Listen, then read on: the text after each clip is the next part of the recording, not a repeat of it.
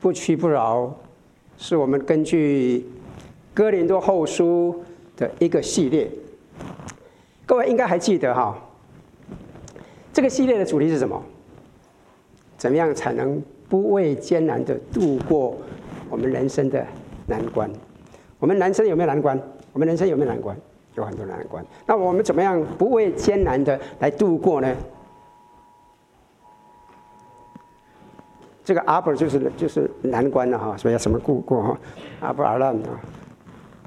好，那我告诉各位一个真实的故事哈，在两千年的时候，十一月十二号当天晚上，我们旧金山的四九人队跟 Kansas，呃，有人从 Kansas 来哈，跟 Kansas Chief 队哈，有一场美式足球比赛。我不晓得各位有多少人看足球哈？当时的酋长队的 tight end 巅锋后。Tony Gonzalez，他冲出界，大家拿球，冲出界，并且撞上了当时在球场旁边的新闻摄影师。你知道球那个球球员都很快的哈，一撞上，因为速度很快，那个摄影师 Mikey 就被撞倒而昏迷过去。这是当时那个照片哈。他们就很快的把摄影师送到医院里面去，他们在。在医院里面，哎，这个故事就很有意思。他们在医院里面就进行了脑部扫描，撞倒昏倒嘛。结果发现了什么？发现了一个危及生命的脑瘤在他脑里面。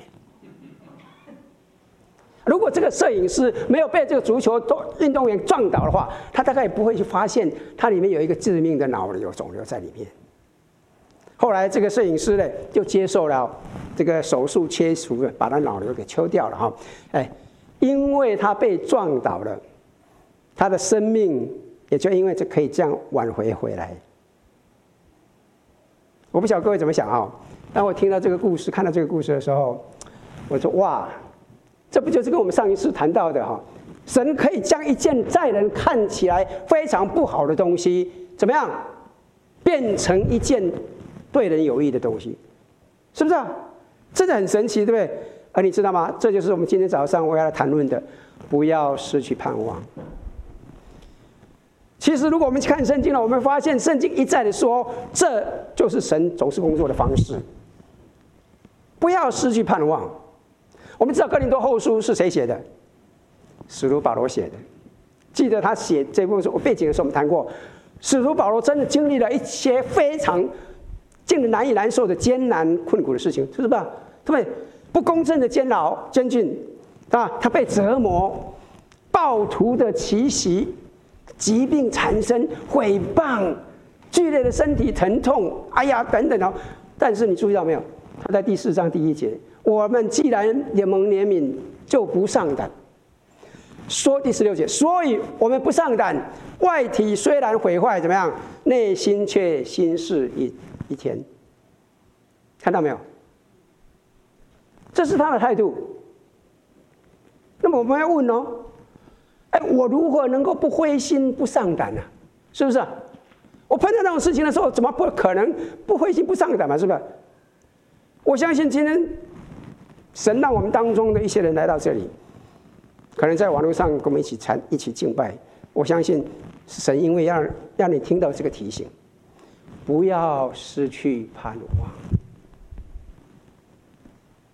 可能你准备放弃，你可能要放弃你的工作，你可能要放弃你的婚姻，你要放弃你的信仰，你可能要放弃你的孩子，甚至你要放弃你的生命。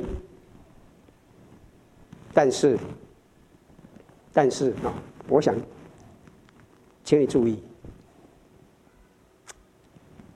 不要放弃。我要给你个希望。在上一讲里面呢，我们谈到了这卷书《哥林多后书》的第一章。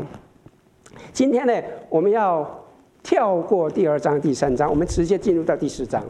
我们要来逐节一节一节来探讨第四章的八到十八节。我们刚刚已经读了一些经文了，对？我不晓得各位注意到没有哈？在我们的现在这个社会里面，我们对于苦难的认识常常是模糊不清楚的。尤其是现代社会文化里面，世俗的文化里面了，我们常常认定哈，生命的意义怎么样，是可以自由选择的。哎，让今生快乐的事情，这是最重要的，是吧？这是我们现代的那个。所以很多人呢，强调要及时行乐，听过这句话没有？说不定我们常常讲这句话，对不对？啊，及时行乐嘛，对。因为怎么样？因为人活着就是吧？就是要寻找幸福快乐，同意吗？不敢回答了哈。不是在痛苦中成长嘛，对不对？这是我们一般人的观念嘛，对不对？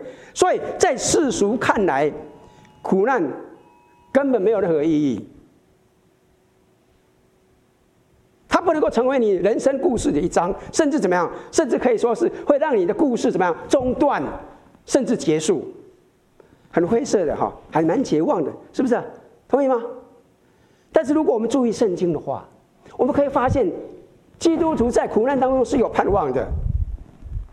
基督徒在苦难当中是有盼望的。好，因为我们基督徒面对和处理苦难的方式跟其他人是不一样的，我们有不一样的方式在里面。我们是透过圣经的眼光来看我们的苦难。问题是哈，我必须说了哈，让我非常坦白的说。传道这二十多年来，做一个牧者，我观察到很多很多很多的基督徒，对他们生命当中的遭受的痛苦的苦痛经历，有非常不一样的反应。不是所有的基督徒都有同样反应哦，很多基督徒不一样的反应，碰到问题的时候都有不同的反应。我注意到哈。那些在痛苦、死亡、失落、疾病和其他悲剧当中保持理智、坚持信仰、完美的人呢，请注意听哦，并不一定是到教会里面时间最长的人，并不是那些信主最久的人，并不是一些那些阅读圣经最多的人。也不一定是知道所有花教的基督教词汇的人，甚至不是那些进神学院传道的人，而是透过我们今天在这段经文当中看到那种视角、那种镜头、那种世界观、那种 paradigm 来看待他们苦难的人。作为一个牧者，对不起，请你容许我说，我最大的挫在挫败感是什么？我看到很多很多很多很好很爱主的基督徒，就是不知道怎么回事儿，从没有办法了解到我们今天所谈到的这个重点。所以，当他们经历到苦难的时候，他们就经不住，他们就很容易的信心软弱，就被击倒了。所以，请你容许我说了哈，这就意味着。今天这段信息是你我生命当中可以学习到一个非常非常重要的人生课程之一。如果您想在艰难时期沉重茁壮成长，如果你想真正继续能够坚持下去，您需要知道保罗在这边所谈到的。保罗在哥林多后书第四章到第十八第四章八到十八节当中，他。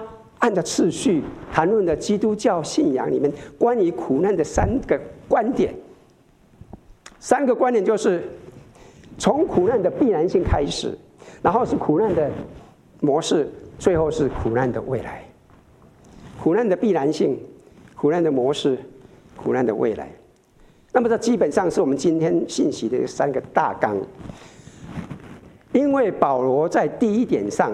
苦难的必然性上使用的篇幅较少，而且我也相信哈，我们有注意到，我们这次各几次，甚至外面的讲员都谈到这个苦难的必然性啊，都谈到很多。所以我想哇，我没有跟他们讲说要他要要要他们讲什么，可是他们那个赖牧师、Alex 都不自主的谈到这方面，所以我相信大家都已经很熟悉了哈，可能都都可以不太有困难接受这一点，所以我也不会花太多时间在这一点上面。再一点，我们先来看看哈啊，第一点，苦难的必然性，大家都一定会同意，在我们生命当中都会遭受苦难，阿门，是？我们可以在圣经当中经文里面一再的看到保罗说这样的话，他说：“所以我们不上胆，外体虽然毁坏了，内心却一天新似一天。”也就是说，我们的外体会毁坏。他说：“原来我们不是顾念所见的，乃是什么？顾念所不见的。因为所看见的是什么？是暂时的；所不见的是永远的。你同意他这句话了吗？我们这我们所见的是都是暂时的，OK，我告诉你，你旁边那个漂亮的姑娘，十八岁的时候很漂亮，过一阵子怎么也是暂时的。这个一切的宇宙怎么样，都是在逐渐的毁坏消逝。这个宇宙的一切都是暂时的。阿门。您所看到的一切，我们所拥有的东西，我们所拥有的财产，我们的健康，我们的吸引力，我们所爱的人，我们所有的技能，我们的记忆力，哦，讲讲到这个东西了啊，这一切都会怎么样？都会逐渐消失。如果您不不清楚的话，问我们当中跟我年纪一样大的人，就知道了。你知道我讲什么？这一切都是暂时的，同意吗？我我我我不晓得各位还记不记得哈？很多年以前，我都忘记几年前，在我们北边的奥克兰那边发生了大火，记不记得？非常大的火，对，把一切不管是平房也好，还是豪宅也好，全部都怎么样烧得光光光的。我们从电视荧光幕上面看到什么？看到一片凄惨的灰烬。我想到这个画面，看到这个画面，我可以感受这个事实哦。我们所看到的一切。就好像保罗所说的，绝对都是暂时的，绝对都是暂时的。这真的也就意味着什么？我们失去啊悲伤，这是我们生命当中随时都出现的，是我们的熟悉的伴侣，是不是啊？你我所在，你我又很可能就会被被类似像被那个运动球员撞倒的那种情况。我们就可能会发生。保罗在第八章的第八节就描述了他自己的经历。他说：“我四面受敌却不困住，心里作难怎么样却不失望，遭逼迫却不被丢弃，打倒了却不致死亡。”他说：“我们四面受敌，就好像用足球的 football，你看到一进就手怎么样？那些球员全部都冲冲过来，有没有？”使用足球的类比，就是好像全面一一一场全面性的闪电战，啪一声拿了球，马上所有的人就冲过来了。来自四面八方的压力，却不被困住，但没有被压住啊。心里作难，我们这里提过了哦，就是很困惑。哎，神到底怎么回事情啊？为什么还不停止啊？哎呀，为什么这个事情？我们对神所作所为怎么样？非常困惑。但是他说，却不致失望，遭逼迫却不被丢弃，打倒了却不致死亡。他说得很清楚，但是我也说一遍，我认识很多很多的基督徒，被压倒的基督徒，我认识很多压倒的被压倒的基督徒，很多人实际上是处在绝望之中的，许多人感到被遗弃，许多人基本上被痛苦所摧毁。老实说了哈，我自己也曾经有那样的经历啊。那么保罗怎么样才能够经历这四件事情的情况之下不被摧毁？其实保罗又紧紧的接着说了第二点，他提出了他的回答，请注意这里哦，因为我真的相信哈，这可能是新约圣经当中关于基督教信仰、基督教思想里面研究最少、了解最少的部分。但是这是保罗真正有这样一个表现的一个核心，因为保罗看到什么？存在处处可见的苦难的模式。保罗在神一贯的工作方式当中，他看到了一个模式，一个很重要的模式。他发现神的工作模式总是这样子：十字架受死到复活，死亡到生命，从不好到美好。用不同的方式来表达同样的事情，这就是神一贯工作的模式。是的，我们被美式足球的运动员撞倒了，但这意味着我的肿瘤被发现了。坏事会发生，但是即使是坏事，在神神也总是可以把它转换为好事。看看保使徒保罗，在接下来几节经文里面，他一遍。又一遍的在说什么？他在第十节说：“身上常带着基督的死，使耶稣的生也显明在我们身上。那我们要想一想耶稣基督的事。耶稣基督被钉在十字架上，耶稣受尽了不公、苦楚、可怕的痛苦，是不是啊？说实在，当时的十字架只不过是罗马政府残酷权力和压迫的一种象征。但是在这之后，你注意到没有？十字架却成了世界各地人们盼望的象征。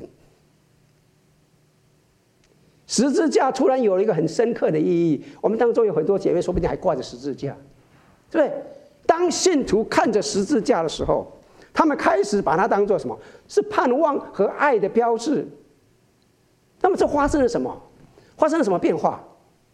因为我们知道，耶稣基督在十字架上为我们受苦，在十字架上为我们付出了罪的代价，所以这个深远的意义。我们也知道，后来他从死里复活了。所以，当我们看着十字架，我们知道这不是故事的结局。因此，十字架带给了我们很惊人的盼望。保罗说：“当你相信耶稣基督的时候，很有意思的，在故事他的故事里面，被钉十字架而后复活的模式，也会同样。”临到融入你的故事里面，那叫耶稣基督复活的神，也必叫你们从死里复活。神在你生命当中会一遍又一遍的使用同样的模式，所以当有一天，当有一天一切让你感觉似乎是没有希望的时候，一切就好像被钉十字架的时候，请您记住，神在圣经里面一再应许我们的，会有一个复活。保罗接着经文说：“因为我们这活着的人是常怎么样？常为基督被交于死地。你注意到没有？在这里我们可以看到生到死，死到生，使耶稣的生在我们这必死的人身上显明出来，以便怎么样？以便他的生命也可以。”在我们这必死的生命身体当中显明出来。下一节第十二节，这样看来，死是在我们身上发动，生却在你们身上发动。当我们经历生活当中的艰难时期，保罗在这边强调，神会从中做一些事情，做一些好事情。那么这也意味着什么？在我们死后，我们会有一个复活啊。保罗在接下去说什么？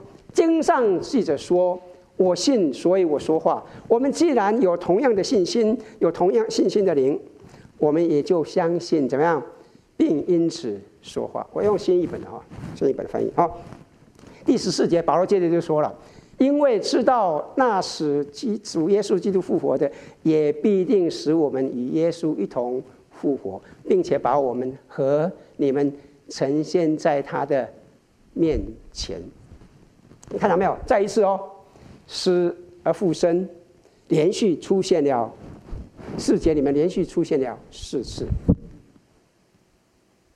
所以保罗基本上在说同样的话。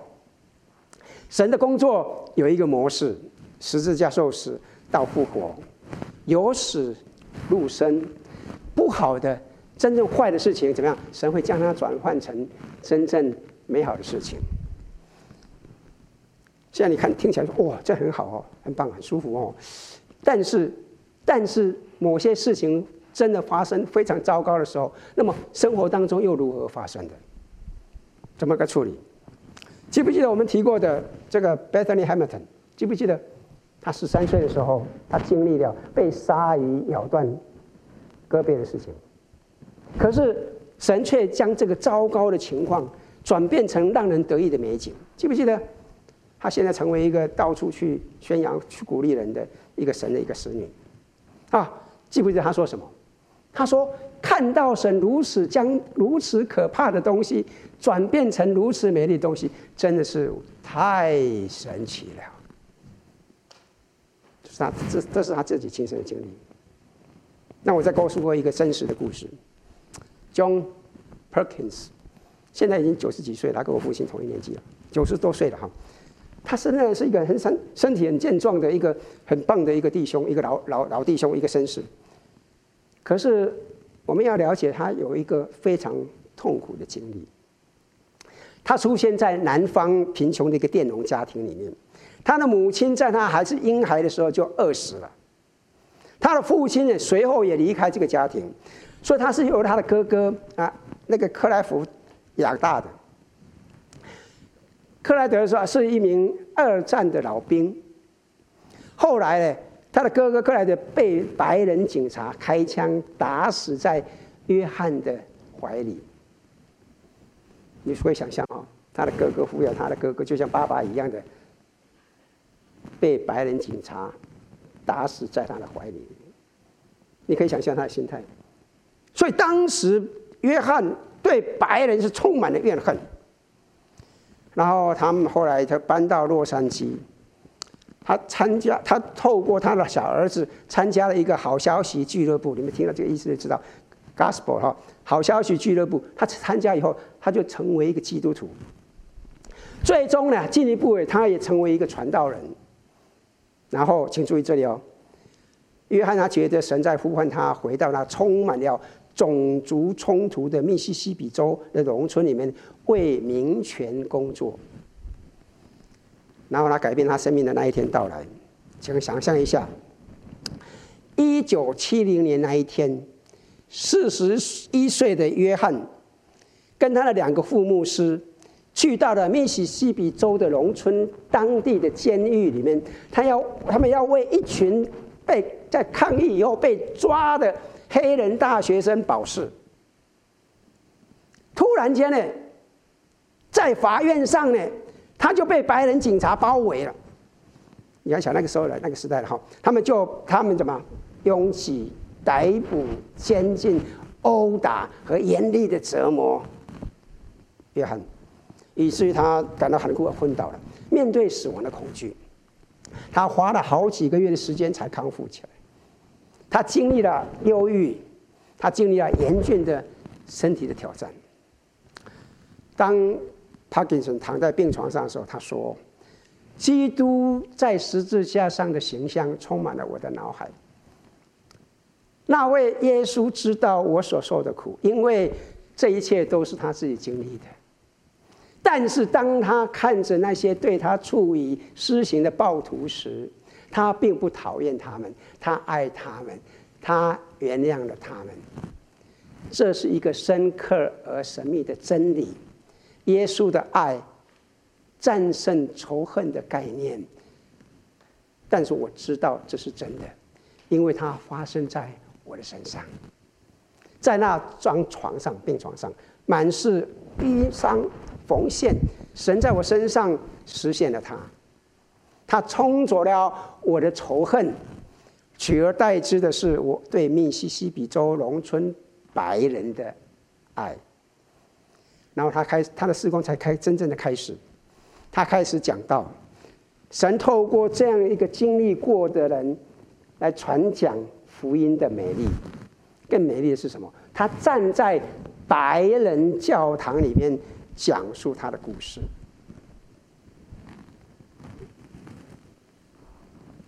谈论到耶稣基督的饶恕，他这样子让神在使用里面开始了突破的防御，这就让我看到哈，保罗之前在哥林多四章、哥林多后书四章七节所说，他说：“我们有这宝贝放在瓦器里，要显明什么？这莫大的能力是。”出于神，不是出于我们。这就是 John Parkins 生命当中所发生的事情，你知道吗？这七十年来，你可以在网络上看到他的，好像很有他有难以置信的事工。他同时很有意思哦，他同时受到最激进的人、最激进的人、最保守的人两方面的人所尊重。你是非常激进的反对派，你是非常保守的战争派，都非常尊敬他。为什么？因为他有绝对的可信度，因为耶稣基督复活的大能，透过他的苦难彰显出来。John Parkins 真的有一个令人惊奇的故事。那么这也其实也就是说什么？也就是说，保罗在哥林多后书四章十一节所说的：“因为我们这活着的人是为耶稣被交于死地，因常耶耶稣被交于死地，使耶稣的身在我们这必死的人身上显明出来。”弟兄姊妹们，当我从真正的从这个角度来看世界的时候，你会有不一样看法。这意味着哈，我有很多的东西。说实在，弟兄姊妹，你如果你用这个角度来看世界，你要了解到你有很多的东西。当然，这意味着我们有我们有希望，对我对处理痛苦的有一个正确的看法。但是更重要的，更重要的，你我都还有其他东西，还有每个人在艰难时期都需要的东西。什么东西？我们有目的，意味着你有目的。我有目的，神在你身上有一个目的，神在我身上有一个目的，我们都有一个目的。请注意这一节哈，保罗在哥林多后书四章十五节，保罗说：“凡事都为你们好，叫恩惠因人多越发加增，感谢格外显多，以致荣耀归于神。”凡事，什么是凡事？不是平凡的事，是什么？所有的事，所有这些苦难。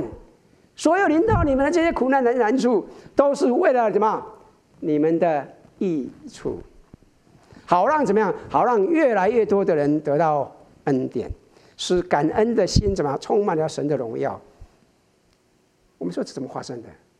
啊，不知道有多少人看过这一部电影，二零一六年出来的，名为叫做《Head Kicks Ridge》。台湾的翻译成什么钢铁英雄，然后也有人翻译成钢锯岭，然后这血战钢锯岭啊。这个是关于一部一个名字叫做 Desmond Doss 一个真实故事，这是真实故事哦。Desmond 他有一个很令人难以置信的故事。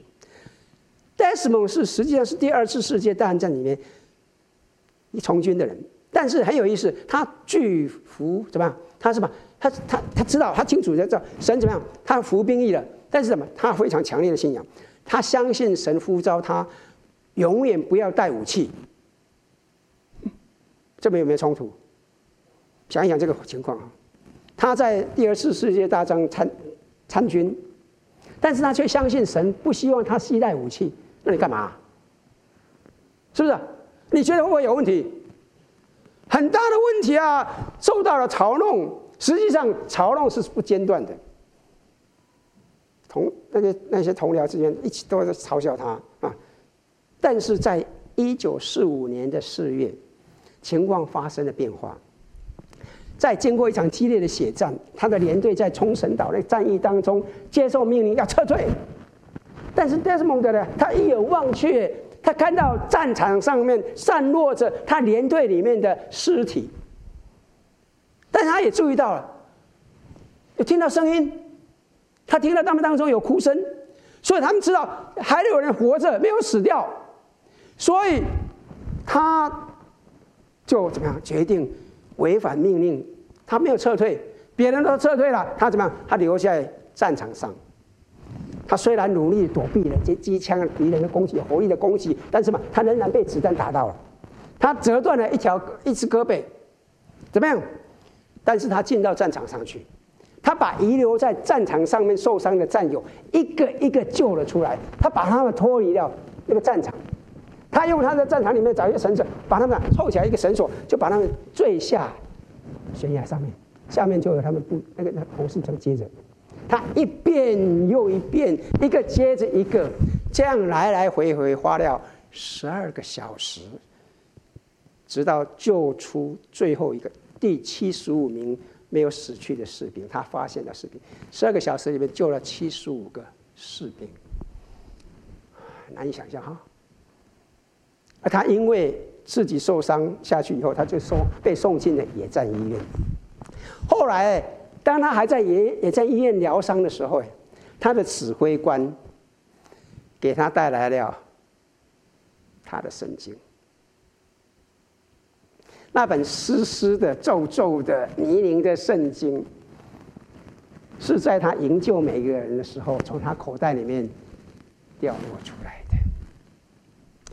原来啊是在那个那场战争结束的时候，他所属的连队当中，每一个没有受伤的、身体健全的人都，也也就是那些曾经在信仰上嘲笑他的那些人啊，都坚持无论如何要去寻找那戴斯蒙他所掉落的圣经，直到找到为止。所以他们就去找找，就找找到了。啊！结果他请他们指指挥官把他带来了。他们现在不仅是他愿意相信他的话，听他的话，而且怎么样？而且当他跟他们讲耶稣的时候，他们都被吸引住了。你知道意思吗？啊！他说：“哎呀，知道啊，耶稣为你们做了跟我做的一样的事情啊！但是他为你们做的比我想比我做的还大很多很多很多很多。”当我们醉生梦死，像死了一样的时候，耶稣来找我们。耶稣为我们受了伤，耶稣为我们，因为找到我们，拯救我们，使我们复活。他来找我们。当然了，他他在队友当中有一个非常不一样的一个说服力、影响力，是不是啊？所以有很多人因此就相信了耶稣。多年以后，有个记者就问他：“你是如何坚持下去力量的？”他说。每一次我把一个人放下悬崖的时候，我就向神祷告，我跟神说：“主啊，再多一个，再多一个，再多一个。”神就给他再多一个，就这样一直来回来回救了七十五个人。各位看到没有？各位看到没有？他能够忍受枪伤，他能够忍受骨裂，他能够忍受苦痛，他能够做这一切，因为什么？因为他知道这一切都是为了。他们的意义，为了他们的利益，这一切都有一个目的。这并不方便啊。保罗在这一节经文当中，他有一种，也许我们这一辈子都永远看不到的方式，在表明一件事情，表明什么？我们最大的试炼，可以带出我们最伟大的事工。我们最大的试炼，可以带出最伟大的事工。我意思最至少至少我们最大的考验可以带给我们最大的成长，同意吗？是不是？啊，我们的性格因为在这个考验里面怎么样形成了，可以更成熟了。我我这边强强调一件事，请你注意哈，我不是说神必须要将苦难带到你的生活当中才能够实现这个目标，不是的。我们要记得哈，苦难是不可避免的，是不是？同意吗？但是神所做的是，他为苦难带来一个救赎的一个模式，一个新的权术。然后保罗呢，进一步就谈到了苦难的未来，基督徒苦难的未来，苦难将被摧毁，不复存在。我们不用怕，这个是基督徒对苦难可以拥有的看法，可以拥有的把握，可以拥有的确据。请容许我提醒各位了哈，神非常非常在意救赎，非常专注。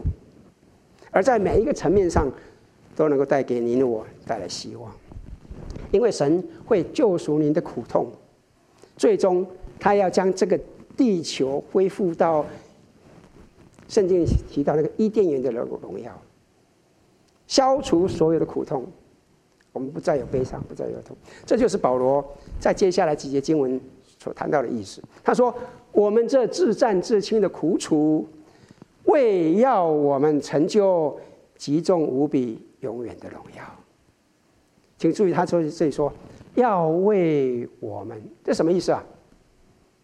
请注意哦，他的意思不是说啊，我们透过苦难或者是好行为，就会以某种赢得啊进入天堂的那个门票啊，得到荣耀的道路，不是。其实我们知道很清楚，圣经讲的很清楚，对不对？你我今天得以进入天堂。这都是什么？这都是神的恩典，对不对？不是靠着我们自己做什么啊？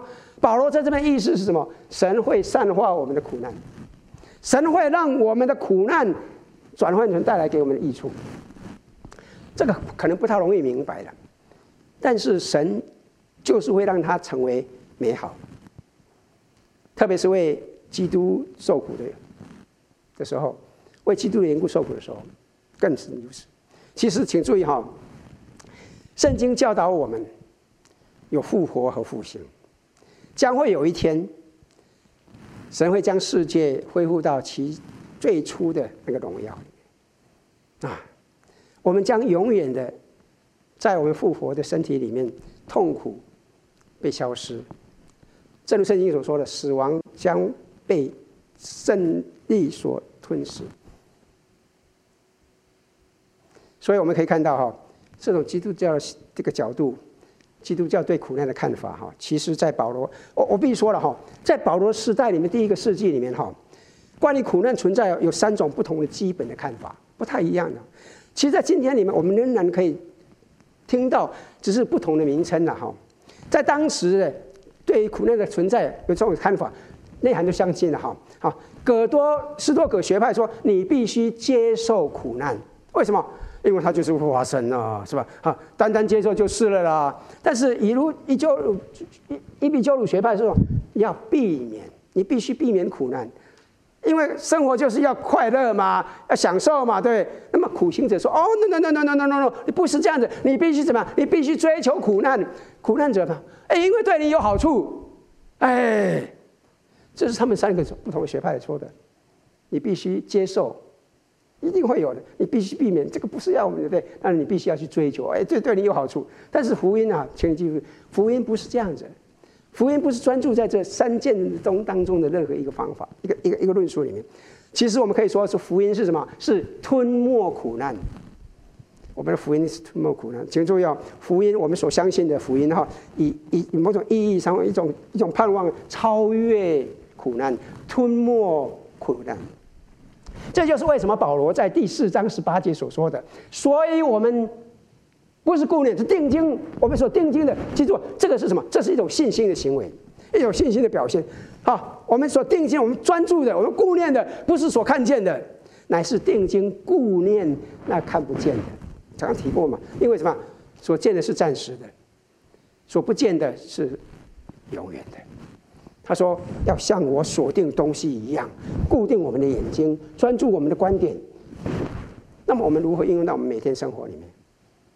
这里是你我每天可以做出的选择。我们可以问问我自己啊：我定睛顾念什么？我在我们日常生活里面，我定义定睛的顾念的什么？我在专注什么？我定义顾念什哪里？我是定睛顾念。”我的烦恼，我的定睛顾念，我在社交媒体上面的讯息，我是顾念。哎呀，现在哎打又打仗了，哎呀，疫情都还没结束，又来打仗了，哎呀，完蛋，哎呀，怎么办呢？哎呀，你的眼目一直是专注在这些可怕，那你让我们难难过的头条新闻上面吗？还是您会表现出你的信仰的心，将你的眼目？固定在耶稣基督身上，在苦难当中的盼望上，专注在耶稣基督里，在圣经上面关于苦难的观点上，你是专注在哪里？亲爱的弟兄姊妹，请注意，我们需要有一个宏观的画面，我们需要转换我们的思维模式。事实上，我要请各位具体的问问自己：我是否专注于耶稣基督的应许？我将如何应用耶稣基督的应许？我将如何应用这个？弟兄姊妹，我们谈论了这么多了哈，我们你可能会说，当然我要定睛在我神身上，我当然想要在定睛在神身上，当然定睛在耶稣基督上，那怎么做？怎么做？我给几点建建议的哈，给参各位参考参考了哈。也许现在疫情期间大家都在家里哈，你想想看你花的时间在哪里？也许你需要大量的减少。你花在社交媒体的时间，我发现这个很重要哦。我们现在好多人哦，一起来你的手机不离的哈，然后专注的都是社交媒体东西哦啊，那么你也不知道他讲的到底是对的哈还是错的哦，一大堆似是而非的信息。我想这可能你需要采取的实际步骤，减少，减少将你的专注点放在哪个地方？你减少你的社交媒体，你就有时间啦啊。这样多一点时间可以专注在主身上，专注在神的话语身上，同意吗？是不是？那么另外一个呢，参加小组啦，跟其他弟兄姊妹一起学习啦，啊，彼此扶持，彼此建立，这是很重要的哈。这是你可以采取的一个实际的方法。我们当中，如果你还没有参加我们教会的任何小组的话，请你啊，赶快就去找。啊，如果有什么问题的话，你可以问我们。好，我们有不同的小组，那么现在加入还为时不晚。青春都还在哈，赶快！我总意就是我们要尽一切的努力，哈，让我们能够真正的定睛，真正的锁定这个盼望，这个世界观。请记住哈，神一直在应用的方式，总是上十字架钉死到复活，死亡到得生，啊，不好的到美好，这就是你我得到盼望之道。你可能会说：“哎呀，徐弟兄啊，这很难呢，很难呢。你看你现在一看起来很糟糕哎，啊，我怎么走有希望？哎，现在疫情都还没有结束，战争又来了。哎呦，那个、那个、那个、那个、那个、那个、那个乌克兰，哎，快要被击垮，啊，几乎快要被攻陷了呢。啊，这盼望在哪里？对。那么我们定睛在，我我刚开始是谈论到那个美式足球，记不记得哈？啊，呃，我我再来谈再来谈一下。另外一个令人难忘的故事，以前在奥克兰有一个叫做 Raider，以前奥克兰现在已经搬到哪里？拉斯维加斯，你们都没有看球赛哈。以前奥克兰 Raider 现在搬到拉斯维加斯去了哦。啊，有一次呢，他跟 Denver 那个 Bronco 那个野野牛队对阵比赛，上半场结束的时候，野马队得分二十四，Raider 突击队零分。更糟糕的是什么？更糟糕，从那个数据上，某种程度上面来说，突击队根本已经被击溃了，已经没有办法了。在上半场结束的时候，他们的总码数，所有的资料显示都已经落后野马队十倍以上。我的意思说，他们怎么样？他们根本根本看不到对方的车尾灯啊，看起来非常绝望，就没什么好比的了，就是这么可以可以可以可以可以怎么样？可以结束祷告就结束了。对，没什么好比的，就好像说，哎，二军已经到了几乎哎十十公里、二十公里的地方了，看起来怎么危险啊？对，没什么好比的，差那么多，数据又那么劣，绝望嘛，是不是？可是，可是，可是，你知道吗？最终的比数是多少？野马二十七，突击队三十，这告诉我们什么？这告诉我们什么？其实我很喜欢讲的，体育界最无意义的数据统计就是半场得分，上半场的得分根本不能够代表什么。所以你注意到没有？那些球场比赛的时候，上半场输的人，那些教练、那些球员根本好像不在乎，因为他们知道什么？上半场结束的时候，那结分数不代表什么，不代表代表结束的那个球赛结束的时候的分数。上半场得分不能够代表什么，亲爱的弟兄姊妹，这就是圣经要我们所拥有的人生世界观。在中场休息时，看起来毫无希望，但是比赛还没有结束。OK，现在看起来好像哦，乌克兰要要垮台了哈，但是我说了哈，我我感谢神，他们有一个很棒的总统哦，坚持到底哈，但。结局是怎么还不清楚哦，比赛还没结束哦，我讲清楚了没有？所以不要失去盼望，胜利就在前头，复活就在前面，所以你我可以不屈不挠，无所畏惧，不管环境如何，在主耶稣基督里面，我们真的可以不失去盼望，这是我们所拥有的。我盼望你能够相信，并且能够拥抱这样一个确据。让我一起来祷告。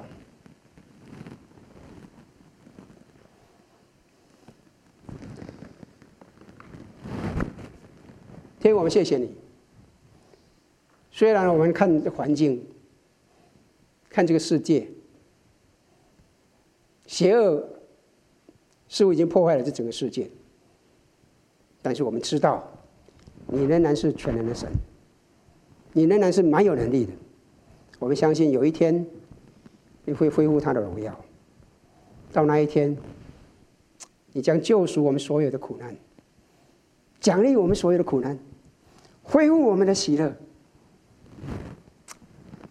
我们现在祈求您帮助我们，帮助我们将我们的目光聚焦在那个真理、那个模式、那个在基督徒的观点上，那个圣经里面教教导的观点上，以至于当我们即使在我们身上发生了一些啊非常糟糕的事情，非常让人。难以忍受的事情的时候，也会让我们更像你，也是你的儿子，我们主耶稣基督。天父帮助我们，特别是在这样一个动荡、混乱的社会里面，帮助我们聚焦在你身上，聚焦在你的作为上，聚焦在你在我们生命当中的目的上。我们谢谢你，感谢赞美你，奉靠主耶稣的圣名，阿门。